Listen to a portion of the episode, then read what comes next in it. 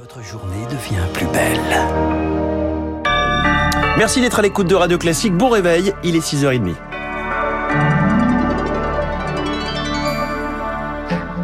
La matinale de Radio Classique avec François Geffrier. L'essentiel, Charles Bonner, commence ce matin par un message d'unité. Entre fausse naïveté et prise de conscience, Emmanuel Macron et Joe Biden arrondissent les angles. Conférence de presse commune hier en pleine visite d'État. Le différent porte sur les subventions américaines à son industrie que la France qualifie de super agressive. Bonjour Chloé Juel. Bonjour Charles Bonner. Le président américain Joe Biden l'assure, le message est reçu. Il promet de faire quelques réglages, d'améliorer les défauts de son Inflation Reduction Act, ce pharaonique plan d'investissement dans l'énergie verte, mais Joe Biden ne s'excuse pas pour autant. Les États-Unis ne s'excuseront jamais. Nous allons créer des emplois, mais pas aux dépens de l'Europe.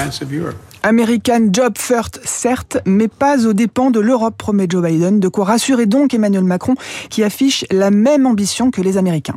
La volonté du président Biden est de refaire ici une industrie forte la France veut exactement la même chose pour elle-même. On veut réussir ensemble, pas l'un contre l'autre. Reste à savoir si les paroles de Joe Biden seront suivies d'actes. À ce stade, les États-Unis ne se sont engagés sur aucune exemption pour les industries européennes. Chloé Juel, et cette nuit, le dîner d'État se tient avant la dernière étape du déplacement présidentiel en Louisiane, dans le sud des États-Unis, ancienne colonie française, mais où le français perd du terrain. Emmanuel Macron vient annoncer un fonds pour relancer l'apprentissage de notre langue. Une bonne nouvelle pour Joseph Dunn, membre de l'Ordre des francophones d'Amérique. La langue française est bel et bien existante et vivante et en essor. On a une trentaine d'écoles d'immersion où le français est la langue principale d'enseignement et d'apprentissage. Il y a entre 30 et 40 000 élèves louisianais qui sont inscrits dans des cours de français langue seconde. On est autour de 200 000 personnes qui parlent une variété de français ou une variété de créole, tout euh, confondu. Une propos recueilli par Lucie Dupré, soir français États-Unis d'accord sur un point, le soutien à l'Ukraine. Joe Biden est même prêt à négocier avec Vladimir Poutine si le président russe cherche à arrêter la guerre. Pour le moment, on en est encore loin. Les combats continuent, notamment dans l'est du pays, autour de la ville de Bakhmut. Un conflit que mène l'Ukraine grâce aux livraisons d'armes des Occidentaux. Mais avec un conflit de haute intensité, un tiers des 350 canons livrés sont indisponibles en permanence. C'est un enjeu majeur pour Jean-Marc Duquesne. Il est délégué général du groupement des industries de défense en Ukraine. L'artillerie est utilisée à la distance la plus longue possible, donc ça veut dire la charge maximale.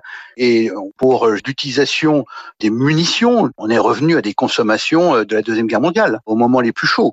Vous avez surtout une multiplicité de matériels qui proviennent de dons de différents pays. Et même s'ils ont le même calibre, eh bien, ils sont sur des châssis différents, ils sont des pièces différentes. Ils ne sont pas forcément tout à fait complètement adapté et donc ça peut entraîner des usures plus rapides. Le challenge, c'est la capacité à réparer rapidement, euh, remettre en condition leur matériel. Jean-Marc Duquesne, Jean par Eric Kioch. Jusqu'à 13 000 militaires ukrainiens sont morts depuis le début de cette invasion selon un conseiller du président Zelensky et actuellement 40% des installations énergétiques du pays euh, sont toujours hors service à cause des frappes. Il est 6h33. En cas de coupure, il n'y aura pas d'école le matin. Oui, c'est ce que prévoit la directive envoyée au préfet en cas de surconsommation d'électricité, confirmée hier par le ministre Papendiaï.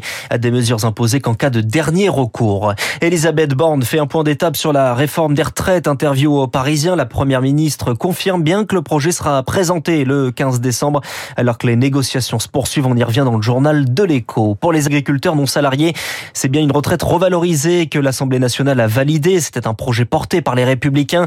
Il prévoit un calcul sur les 25 meilleures années. Les députés ont aussi approuvé la création d'une juridiction spécialisée pour les violences conjugales. Si vous deviez partir en week-end, le mieux c'est peut-être de rester à la maison. Oui, c'est la grève. À partir d'aujourd'hui, mouvement des contrôleurs de la SNCF, 60% des TGV et intercités sont supprimés jusqu'à dimanche. La grève se poursuit également dans les cabinets de médecins généralistes qui réclament une tarification plus élevée. Mouvement suivi par les biologistes. On finit par se poser la question tous les ans. Y aura-t-il du foie gras à Noël? Le secteur subit la grippe aviaire à répétition. Depuis le 1er août, près d'un million trois cent mille volailles ont dû être abattues. La 36e, 36e édition du Téléthon commence aujourd'hui. Des récoltes de dons pour financer la recherche sur les traitements des maladies génétiques rares. L'an dernier, 74 millions d'euros promis, mais au-delà de la recherche scientifique, il faut aussi encourager le dépistage sur les nouveau-nés. Laurence Thienot-Herman est la présidente de l'AMF Téléthon. On a été pionnier euh, du dépistage néonatal euh, il y a 50 ans de cela et aujourd'hui, en effet, on est euh, plutôt à la traîne par rapport à d'autres pays européens. Il faut une vraie volonté politique forte pour qu'il y ait plus de maladies. On en a sept actuellement qui sont dépistées à la naissance. En Italie, il y en a près d'une cinquantaine et dans d'autres pays. C'est un acte de prévention. On a vu dans la crise sanitaire qu'on a traversée combien il était possible de mettre en place tout le dispositif qui va bien pour dépister à très grande échelle le Covid. Je pense qu'on peut le faire pour d'autres maladies et des maladies rares qui tuent les enfants et parfois très tôt. La présidente de l'AFM Téléthon est pour donner, je vous rappelle le numéro, c'est le 36 37. On termine avec du sport et entre l'Allemagne et le Japon, c'est deux salles, deux ambiances alors que les Japonais fêtent leur qualification en huitième de finale du mondial de football après leur victoire contre l'Espagne. L'Allemagne remet tout en cause. La fin d'une grande nation du football, nous dit ce matin le très populaire journal Bild.